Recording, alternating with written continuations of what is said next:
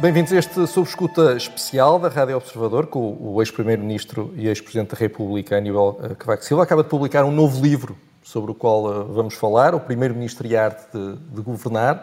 É o 25º livro, todos os livros que publica têm um grande impacto. Eh, já está a preparar o próximo ou não? Preparar um novo livro? Certo. Não. A publicação deste livro estava na minha cabeça há muito tempo. Principalmente porque notava que em Portugal se fazia muita análise daquilo que o Primeiro-Ministro faz no seu dia a dia, objetivamente, mas que havia uma falta de análise sobre aquilo que um Primeiro-Ministro deve fazer. Certo. Aquilo que se chama a análise normativa em que, como é normal neste tipo de análises, entram os juízos de valor, os juízos éticos. E eu decidi aventurar-me numa área que não é da minha especialidade. Tive que fazer um esforço de estudo, de consulta, de pesquisa, quer da bibliografia da ciência política no nosso país, mas também nos países anglo-saxónicos. E, portanto, esta é uma contribuição modesta de uma análise normativa num âmbito específico da ciência política, que é o exercício da função de Primeiro-Ministro. E, e, e, neste livro aponta, aponta caminhos uh, para o que deve ser a atuação de um Primeiro-Ministro, nós, como é normal, temos um primeiro-ministro hoje em dia em funções. Enviou-lhe o livro? Está a pensar em enviar-lhe o livro? Ou ao atual primeiro-ministro ou não? Não. O primeiro-ministro, neste momento, já conhece o livro. Devo revelar aqui que eu enviei, logo que o livro esteve disponível, um exemplar ao senhor primeiro-ministro, que ele me agradeceu. Aliás, devo dizer, contrariamente a que muitos pensam, eu tenho uma relação pessoal normal com o senhor Primeiro-Ministro atual. É sabido, ele sabe, eu sei, que temos divergências políticas profundas. Mas, acima de tudo, eu queria deixar à opinião pública em geral uma reflexão, principalmente para aqueles que têm a missão de escrutinar o exercício das funções do Primeiro-Ministro e para que os portugueses em geral saibam quais são as competências que constitucionalmente estão atribuídas ao Primeiro-Ministro. São competências muito vastas, que eu noto que, com frequência, os cronistas, os analistas esquecem. Porque nos termos da Constituição, cabe ao Primeiro-Ministro dirigir o governo, dirigir a política geral do governo, coordenar e orientar todos os ministros, escolher todos os ministros e os secretários de Estado para propor ao Presidente da República e todos os ministros e todos os secretários de Estado respondem perante o Primeiro-Ministro. Portanto, é uma tarefa muito exigente e uma tarefa, uma tarefa que é fundamental para o resultado que resulta para o país como um todo. Mas também pode ser útil para o, para o atual Primeiro-Ministro ler o livro, claro, não é? E aplicar o. E aplicar. Eu espero que existam muitos leitores para o livro. Eu quero dizer também, se me permitem, que eu, nesta minha intervenção cívica, depois de terminar o meu mandato de Presidente da República, eu penso muito nas gerações mais novas e no seu futuro. Porquê? Porque, de acordo com as minhas análises, as perspectivas de desenvolvimento económico e social a médio e longo prazo do nosso país não são positivas. E que serão as gerações eh, mais novas que irão ser prejudicadas. Aquelas gerações que têm que aguentar o Estado Social e pagar toda a dívida que se acumulou ao longo do tempo. Talvez, nesta minha atitude, de preocupação com os mais jovens esteja o facto de eu ter cinco netos e acompanhar de, perto o seu percurso de estudo e de trabalho. Durão Barroso fez a apresentação do livro e há dias, numa entrevista, o professor Cavaco Silva disse que ele fez muito bem em aceitar o cargo de Presidente da Comissão Europeia, mesmo tendo que o deixar de, o lugar de Primeiro-Ministro. Caso surgisse hoje uma hipótese do atual Primeiro-Ministro ir para um cargo deste género, seria útil uh, uh, também para o país? Sabe, eu nesta entrevista não gostaria de falar sobre a atividade atual do senhor Primeiro-Ministro, nem tão pouco especular sobre aquilo que pode vir a fazer eh, no futuro. Eu, ao escrever este livro, eu fiz um grande esforço para me colocar na posição do investigador. Eu aqui, Terra, recordei o facto de, durante cerca de 15 anos, eu ter sido um investigador. Comecei em 1966 na Fundação Carlos Gulbenkian. E fazer uma reflexão séria, introduzindo opiniões subjetivas, como é normal, repito, nas análises normativas, mas procurando afastar-me o mais possível do que foi a minha própria atuação como Primeiro-Ministro durante, durante 10 anos. Bem, eu tenho que confessar que fui influenciado pelo facto de ter sido Ministro das Finanças e do Plano do Francisco Sá Carneiro, e aprendi muito com Sá Carneiro. Muito com Sá Carneiro. Eu, quando cheguei a, a Ministro das Finanças e do Plano, não tinha a mínima experiência política. E também, quando cheguei a Primeiro-Ministro, tinha pouca experiência política. Por isso, tive que aprender muito. Mas Sá Carneiro ensinou-me alguma coisa sobre a forma como eu devia comportar-me no exercício das funções de Primeiro-Ministro. Não tenho o valor político, nem pensar de um dos maiores homens da política portuguesa, um grande lutador, um grande lutador pela democracia, pela entrada de Portugal na União Europeia, que foi Francisco Sá Carneiro. O que lhe perguntava até era mais no sentido, uh, uh, se quisermos, mais uh, genérico, uh, se um primeiro-ministro perante uma possibilidade dessas deve ponderar sempre se é bom para o, para o, país ir para um cargo europeu, um alto cargo europeu.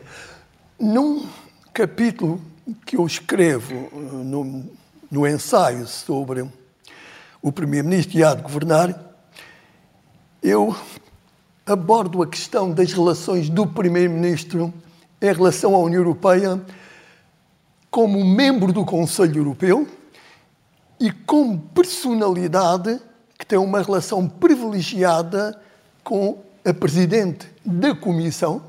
Eu acho que Portugal deve ser sempre um aliado da Comissão. E aí eu digo-lhe que cabe duas tarefas eh, fundamentais. Uma, como é óbvio, traçar as linhas gerais da defesa dos interesses nacionais e que essa orientação seja bem absorvida pelos senhores ministros, que são membros do Conselho de Ministros da União Europeia, que têm competência legislativa e orçamental partilhada com o Parlamento Europeu.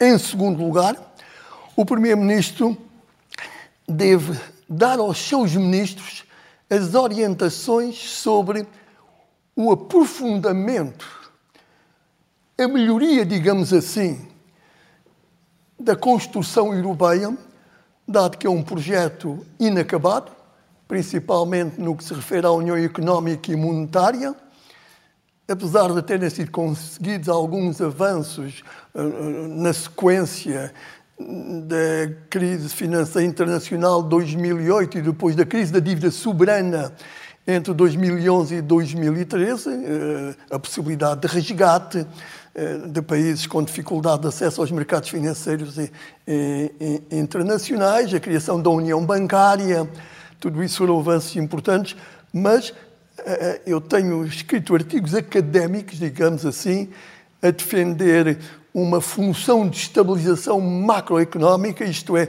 a União Europeia, ou melhor, a zona euro como como um todo, assumir a responsabilidade de responder a crises económicas que atinjam todos os membros e também às crises económicas que possam atingir especificamente o país A, B ou C. Portugal sempre defendeu que a União Europeia devia ter uma competência de ajudar a estabilizar aquelas economias de países que são atingidos por choques assimétricos. Por exemplo, Portugal é um país que depende muito do turismo. Uma crise que atinge muito a procura que se dirige para Portugal bem, tem um efeito muito negativo sobre o crescimento económico e o bem-estar dos portugueses. Portugal importa muito petróleo, Portugal importa muito gás, é, importa produtos alimentares. Portanto, aquelas crises que atingem especificamente um país como Portugal, a União Europeia, pela sua função de solidariedade, devia apoiar especificamente esses países.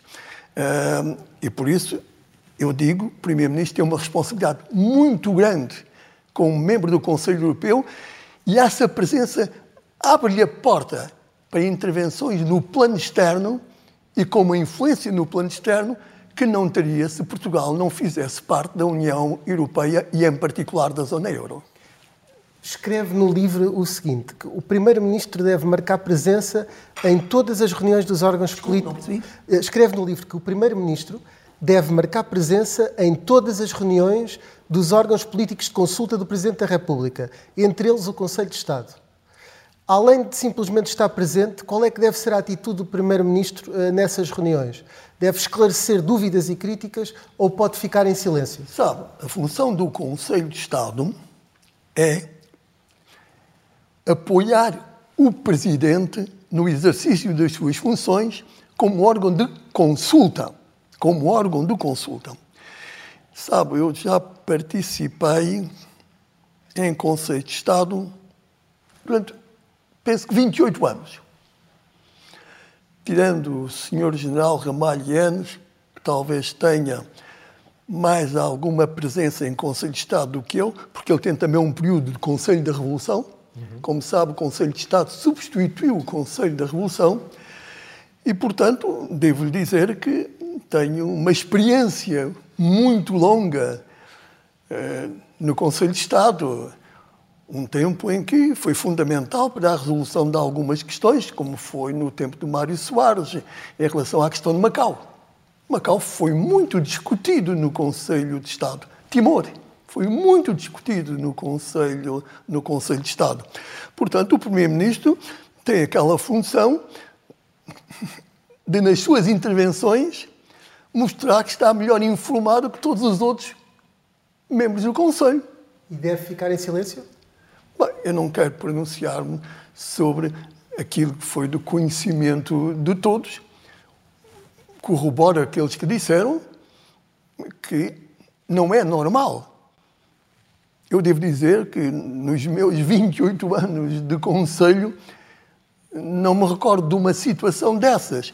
Mas o Sr. Primeiro-Ministro tem com certeza as suas razões que eu respeito. Como Primeiro-Ministro nunca ficou calado no Conselho não, de Estado? Não, não. Eu fazia intervenções bastante longas no Conselho. Repare, ehm, mesmo no teu de Presidente da República, o Conselho de Estado, lembro-me bem que desempenhou um papel muito importante quando foi a crise da TSU, sabe? A crise da TSU foi, em boa parte, eh, alinhavada uma solução no Conselho de Estado. Mas aí havia uma diferença importante em relação ao Conselho de Estado atual. Estava lá o líder da oposição. Uhum. Isso faz uma grande diferença. Estava lá o doutor António José Seguro. Lembro-me bem. É, e, e, portanto, eu, eu, lamento muito é, que não esteja no Conselho de Estado o líder da oposição. É, Sente-se a falta eh, do líder da oposição. Isso não é uma responsabilidade do Presidente da República, como sabe. É uma responsabilidade da escolha que o Parlamento faz dos seus cinco membros que têm assento no Conselho, no Conselho de Estado. E uh, no livro uh, uh, fala também com, de forma longamente sobre a importância de haver um número dois no governo a dada altura, na fase final uh, uh, dos seus mandatos como Primeiro-Ministro, tentou ter mesmo a figura do Vice-Primeiro-Ministro. O, o, então Presidente da República, Mário Soares, uh, não permitiu. Recorda-se, como é que. Eu quero dizer uma coisa. Sobre o exercício das minhas funções, quer como Ministro das Finanças, quer como Primeiro-Ministro, quer como Presidente da República, eu prestei contas. Uhum. Deixei escrito em detalhe. E em detalhe porquê? Porque eu tenho uma qualidade que poucos outros políticos têm. É que aprendi estenografia. Como eu vim do ensino técnico, a forma de continuar os meus estudos na universidade foi passar do curso geral do comércio em Faro para o Instituto Comercial de Lisboa. E aí até tirei o diploma de contabilista antes de entrar na universidade. E aí aprendi estenografia. O que significa numa reunião, quer quando Primeiro-Ministro, quer quando Presidente da República, eu era capaz, embora já não dominasse a técnica perfeitamente, de registrar, registrar praticamente tudo aquilo que eu dizia e aquilo que o meu interlocutor dizia. E, portanto, há de reparar que eh, os livros de memórias, ou digamos de prestação de contas, como eu gosto de dizer, são muito detalhados pelo facto de eu tirar todos esses apontamentos utilizando os sinais, aquele grafismo esquisito da estenografia. Logo terminava a reunião, eu fazia uma gravação eh, de tudo isso. E uma secretária imediatamente eh, transcrevia. Isso foi fundamental para que eu escrevesse eh, as minhas memórias e digo aos portugueses que aquilo que está lá escrito foi exatamente aquilo que se passou e que eu registrei na hora. Por isso é que eu não quero entrar neste certo. momento mas, mas na fa... análise de, sim, sim, daquilo mas... que eu fiz ou deixei de fazer.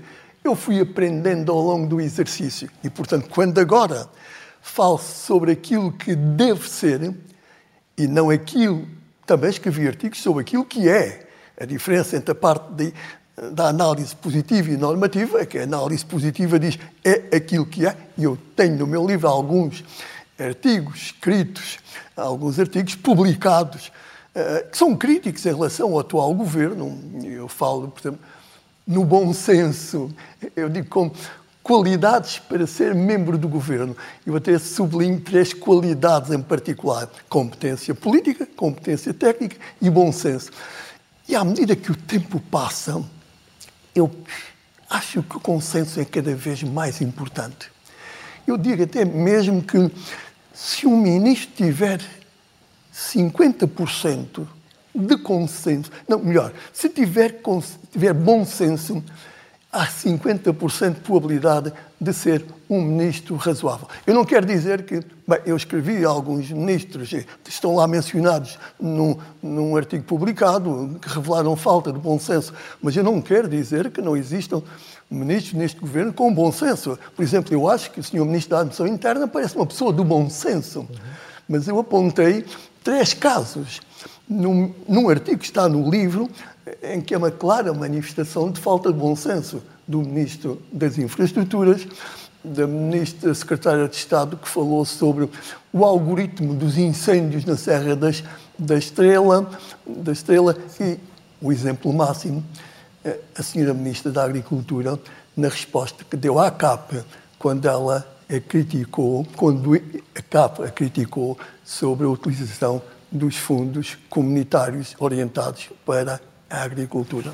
Quando, eh, precisamente, fala desse, desses nomes e no, no, livro, na parte normativa, indica que o Primeiro-Ministro não deve hesitar uh, quando entende que há uma falta de bom senso ou outro uh, erro grave da parte dos ministros, não deve hesitar em fazer uma remodelação. Uh, esteve, ocupou o cargo de Primeiro-Ministro e o cargo de Presidente da República, um Primeiro-Ministro que não faça essas mudanças, uh, se essas mudanças não forem feitas, que margem é que um Presidente da República tem para tentar forçar de alguma forma o Primeiro-Ministro ou pressionar o Primeiro-Ministro a fazer uma mudança que ele não queira fazer? Nos termos constitucionais tem pouca margem para impor uma mudança de governo. É conhecido uh, que o presidente Jorge Sampaio terá convencido então o primeiro-ministro a fazer uma mudança no governo. O ministro Armando Vara, ou então o ministro Armando Vara. tentei impor mudanças no elenco governativo a um primeiro-ministro. Agora, antes de tomarem posse, eu sempre tive a oportunidade de discutir com os primeiros ministros o elenco que me era proposto, quer nos ministros, quer nos secretários de Estado. Sempre tive essa possibilidade. Mas tinha a consciência clara que depois de dar posse, só perante uma proposta escrita de exoneração de um ministro e do secretário de Estado é que eu podia atuar. Isto é, o Presidente da República dar eh, seguimento. Agora, acho que um Primeiro-Ministro deve ter a coragem, pondo de lado todas as amizades pessoais, de, em caso de violação de princípios éticos eh, fundamentais, de atitudes persistentes, mentirosas da parte de um ministro, da falta de lealdade eh, de um ministro, eh, de linguagem grotesca por parte de um ministro, de não cumprimento do programa do governo, aí um primeiro-ministro não pode hesitar, acho eu. Eu escrevi, por isso o digo agora aqui, entendia, em minha opinião, que quando foi o caso do Sr. Ministro das Infraestruturas em relação uh, ao despacho que fez ou autorizou que fosse feito sobre o aeroporto, o Primeiro-Ministro devia demitir na hora esse, esse, esse ministro. Porque há duas coisas fundamentais para o exercício da função de Primeiro-Ministro. Primeiro é a legitimidade. E a legitimidade deriva da, da, do ato eleitoral, portanto, desde que tenha apoio maioritário na Assembleia, Assembleia da República. Tem. Uh, mas outra é a autoridade. E a autoridade cultiva-se todos os dias. E ela afirma-se no Conselho de Ministros na forma como o Primeiro-Ministro conduz o Primeiro-Ministro. O Primeiro-Ministro deve controlar totalmente a agenda do Conselho de Ministros, mas uh, exerce também quando decide ou não decide demitir um, um, um ministro. Porque, acima de tudo, é uma relação de confiança. Portanto, há razões que justificam e que eu falo, exprimo, na minha opinião, que um Primeiro-Ministro deve perder a confiança no Ministro. E, nesse caso, é negativo para o país e é negativo também, quanto a mim, para, para o Governo preservar, eh, esse, eh, manter esse Ministro. Tal como, eh, isto aprendi com o Sá Carneiro, vou dizer, um Ministro que ao fim de seis meses ainda culpa o Governo anterior por aquilo que não está bem no país, ele está num caminho claro para a demonstração da sua incompetência. Porque, como dizia Sá Carneiro, ao fim de seis meses, ou falamos daquilo que já fizemos ou daquilo que vamos fazer. Mas nós estamos novamente a culpar o governo. Culpar o governo deve acontecer na tomada de posse do Primeiro-Ministro, sim, talvez na primeira entrevista que o Primeiro-Ministro dá, em que vai dizer recebemos este, este país, este país deixado, herdado do governo anterior, que tem este problema A, B, C, D e que nós vamos tentar resolver.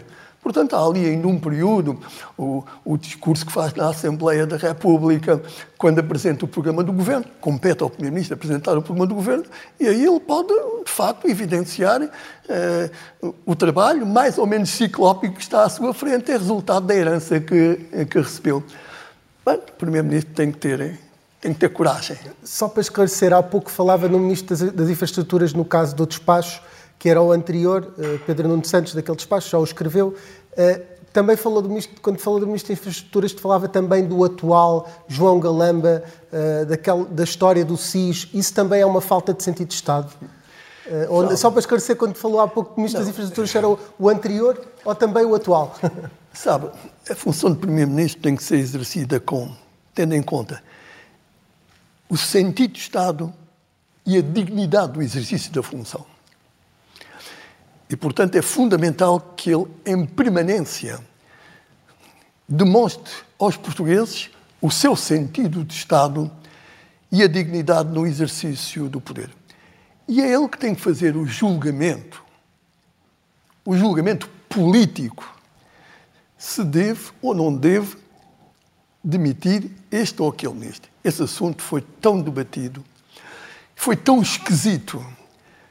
Eu penso que ultrapassou, menos, ultrapassou tudo o que se podia imaginar por aquilo que foi descrito na comunicação social, que eu tenho dificuldade em imaginar, é imaginar que tal pudesse acontecer num governo e que tudo continuasse na mesma na segunda-feira.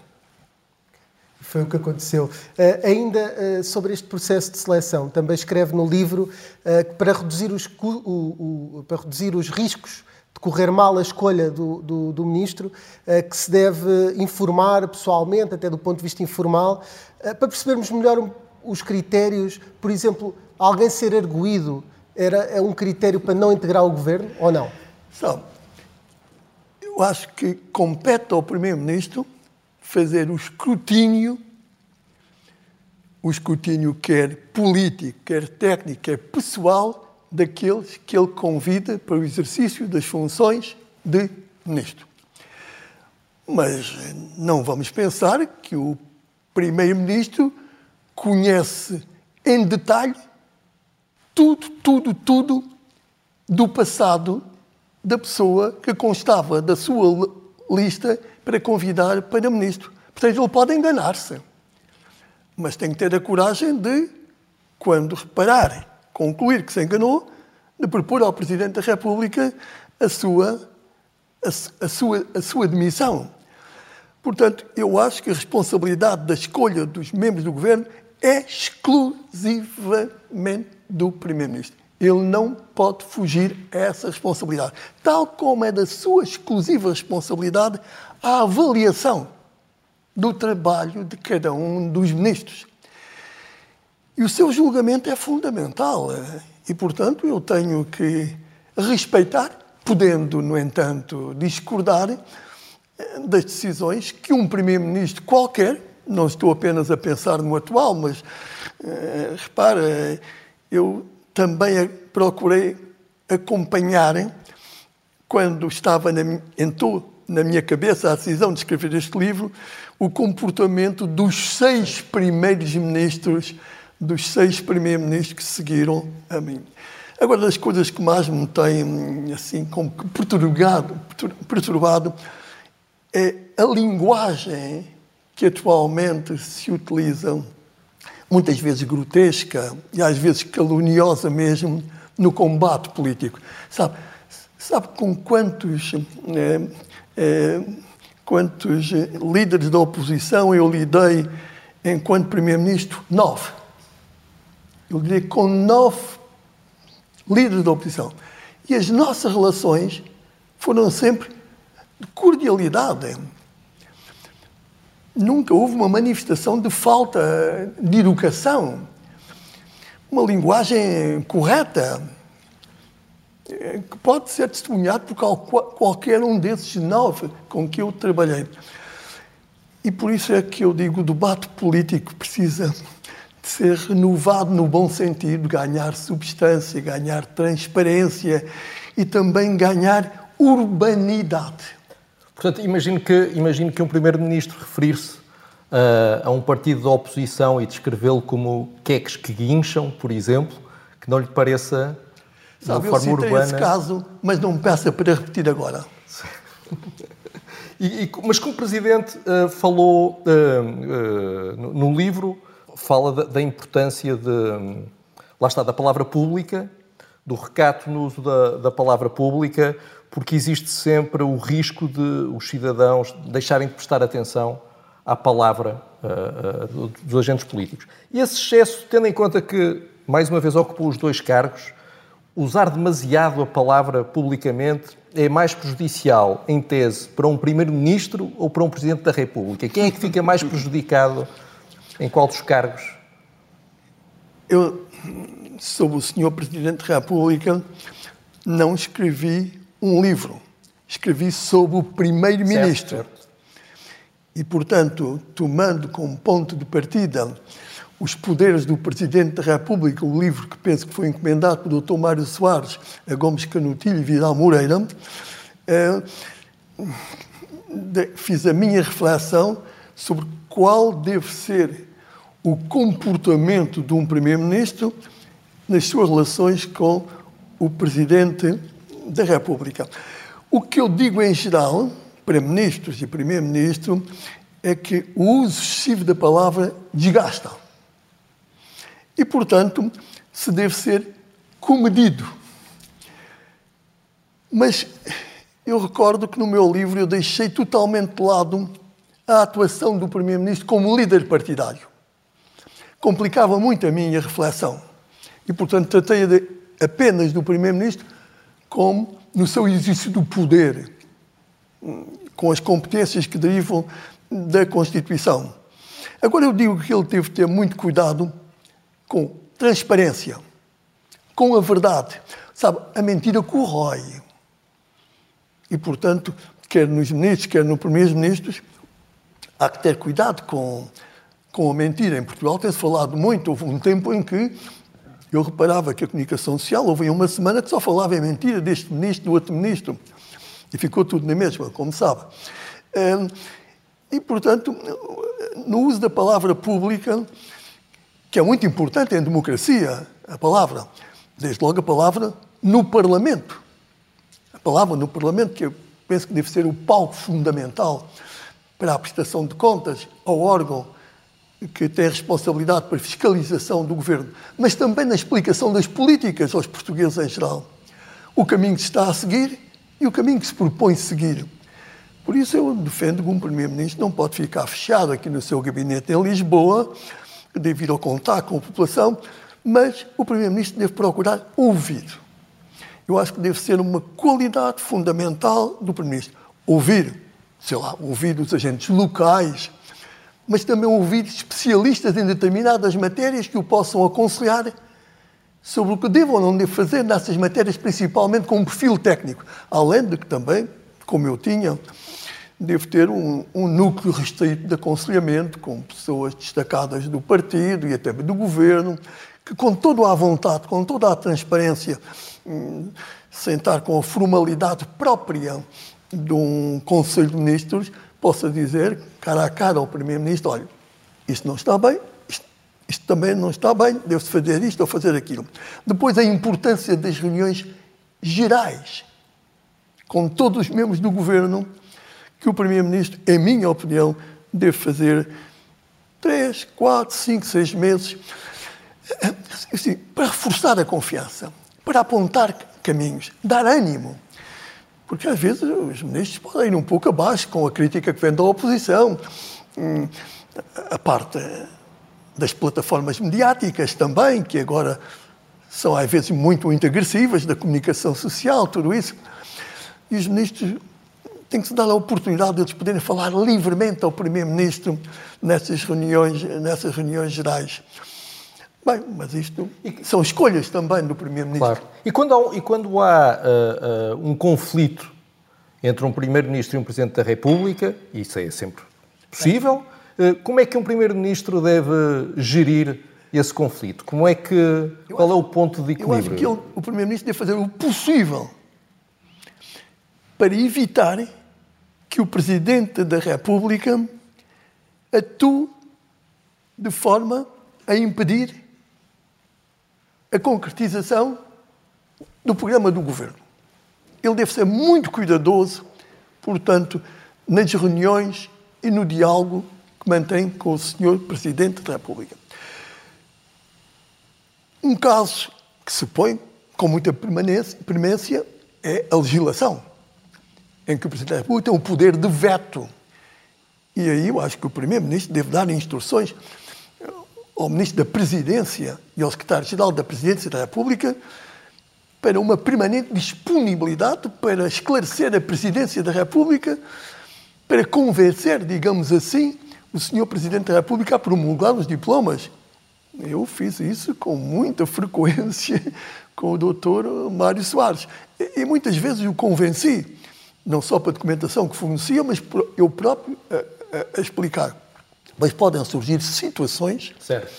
em que se torna inevitável posições divergentes.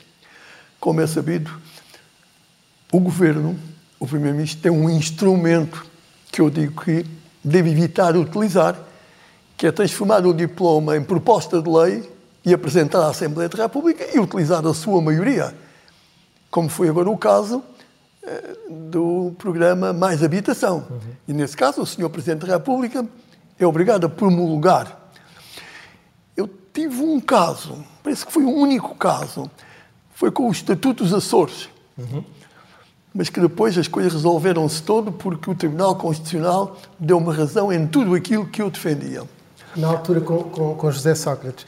Uh, no, no, livro também fala a certa. Mas, mas o, o Primeiro-Ministro deve evitar essas situações de conflito com o Presidente da República. Uh, eu Mais acho que o Primeiro-Ministro não ganha no confronto com o Presidente da República. Não ganha. Exceto em casos extremos. Exceto em casos muito extremos. O Presidente da República em Portugal, embora muitos pensem que tem só uma função ehm, de cerimónias ehm, protocolares, é eleito por sufrágio universal. E, portanto, é normal que tenha as suas opiniões que as possa expressar em público. Aliás, a Constituição diz que o Presidente da República deve tomar posição em caso de emergência no país, em caso de emergências.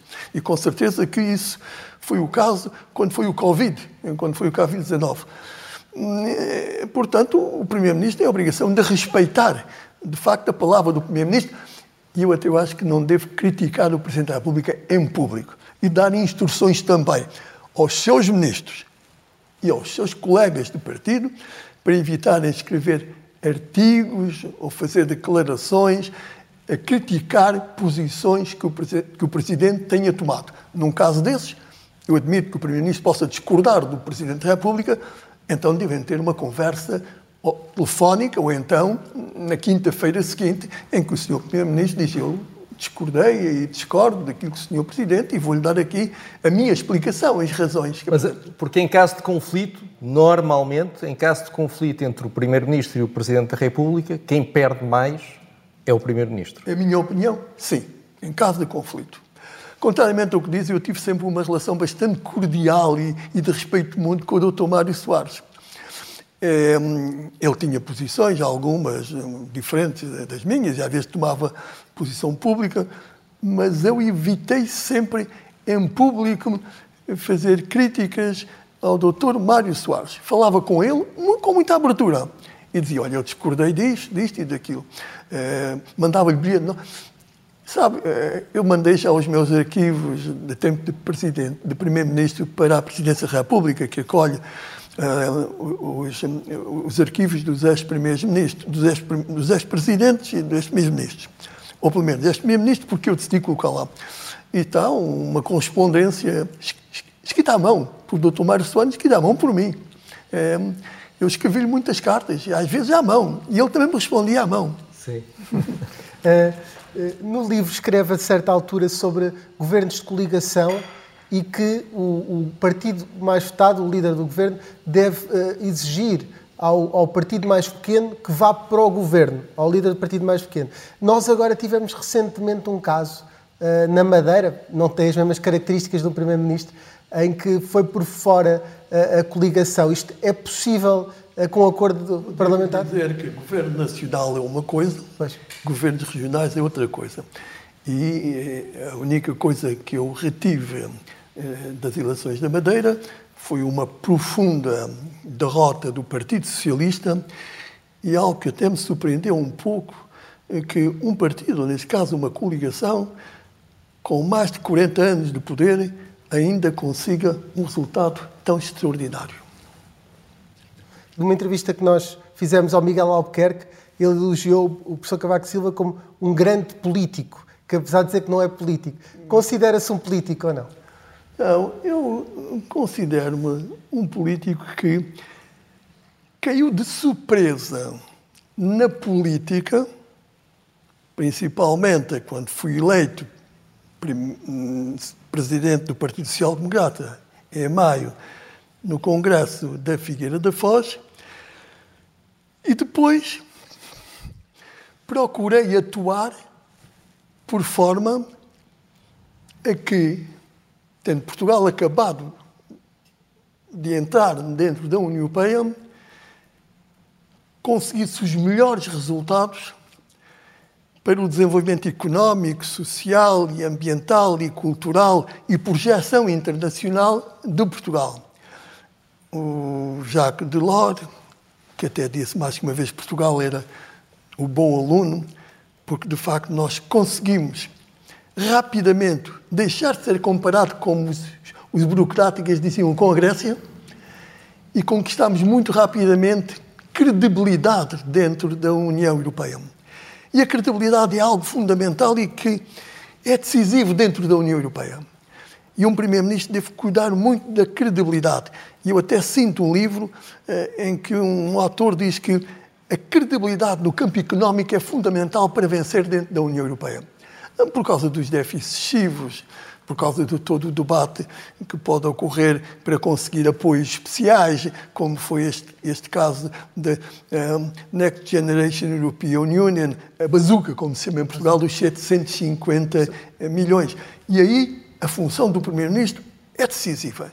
Decisivo para manter dentro da União Europeia uh, a imagem de um país credível. E é um país que não está sempre a pensar ou pensar quase exclusivamente nos seus próprios interesses, mas que pensa no interesse global da União Europeia. Nada de comportamentos egoístas, nada de dizer assim, eu estou aqui só para conseguir benefícios para mim. Tenho que pensar na União Europeia como um todo. É na União Europeia e na zona euro que Portugal pode realizar melhor as suas ambições. Embora eu pense que neste momento o sonho português de se aproximar aos níveis de desenvolvimento dos países mais avançados da União Europeia está cada vez mais longe. O que me consta bastante constatar isso mesmo. Em 2002, Portugal ocupava a 15ª posição entre os 27 em termos de desenvolvimento medido por rendimento per capita. Neste momento está, em, penso eu, em 22ª posição. Isto é, Portugal, ao longo desta, deste século XXI, registra um empobrecimento relativo, portanto, em relação a outros países, que é penoso. E até a comissária atual, eh, Elisa Ferreira, por quem tenho muita consideração, já referiu isso mesmo. Apesar de todos os apoios, dos bilhões que tem vindo a receber, muito mais do que aquilo que Portugal recebeu no tempo em que eu era Primeiro-Ministro, Portugal está a afastar-se mais deste sonho que nós tínhamos de estar próximo dos países mais desenvolvidos. É com tristeza que vejo Portugal na 22ª posição só temos, no fundo, parece que cinco países atrás de nós. Ainda é a Grécia, ainda está a pagar o custo do Siriza, um partido da altura parecido com o extrema-esquerda. É a Eslováquia, é a Letónia, é a Croácia, hum, e falta-me aqui um, um outro, mas são cinco países. A Bulgária. Bulgária. É a Bulgária. Eu Última pergunta. Eh, estivemos a falar durante toda a entrevista sobre a primeira parte do livro, que é este ensaio sobre uh, Mas como. Só. Este senhor afastou-se às vezes da parte primeira. Mas eh, a segunda parte do livro é sobre. É sobre tem, enfim, junta vários artigos uh, uh, que tiveram. Um impacto, do Observador também. Também do Observador e um célebre, que é o da boa moeda e da má moeda, que disse já que mantém a sua pertinência. Qual é a má moeda que nos deve preocupar hoje em dia? Sabe, esse artigo que eu escrevi, se não me engano, em 2004, foi um artigo resultante da constatação de que a qualidade da classe política se vinha a degradar significativamente e não era apenas eu que fazia essa constatação. E que os quadros técnicos qualificados se afastavam da vida política e da vida partidária e que apontavam várias razões, desde logo o prejuízo financeiro, mas também eh, livrar-se da exposição mediática da família até dos amigos. E, portanto, pensavam que estamos na União Europeia, a democracia está uma garantia e podemos estar afastados da vida política, da vida partidária. Eu penso que isso era um erro e chamei a atenção. E agora, o que é que nós constatamos? Se nós lemos, ouvimos e lemos tudo aquilo que vai sendo escrito, e o que está sendo escrito é que continua a degradação da atividade dos agentes políticos. Há pouco sublinhei a questão da falta de bom senso. Mas não sou eu que o diga, diz que agora esse artigo da boa e da má moeda, em que os, os políticos uh, incompetentes afastam uh, os competentes, porque controlam o aparelho partidário e a vida partidária, a, a, concorrência não é leal. Cada um tenta conquistar a sua posição. Às vezes começa com um adjunto de um secretário de Estado, passa a consultor de um ministro e depois já está a pensar que chegará a secretário de Estado e depois com certeza que pensa que chegará a ministro. E portanto, com certeza, por aquilo que repito, que vemos, ouvimos e lemos, alguns desses acabam por chegar a, a ministro. E foi por isso que eu. Esse artigo nunca tinha sido publicado em livro. Foi publicado na imprensa e eu achei que, por aquilo que se constata e que é referido de forma muito generalizada, valia a pena recordar, recordar esse, esse, esse artigo. Sr. Cavaco Silva, muito obrigado uh, uh, pela, pela, entrevista. Uh, foi mais um Sob Escuta especial. Até breve.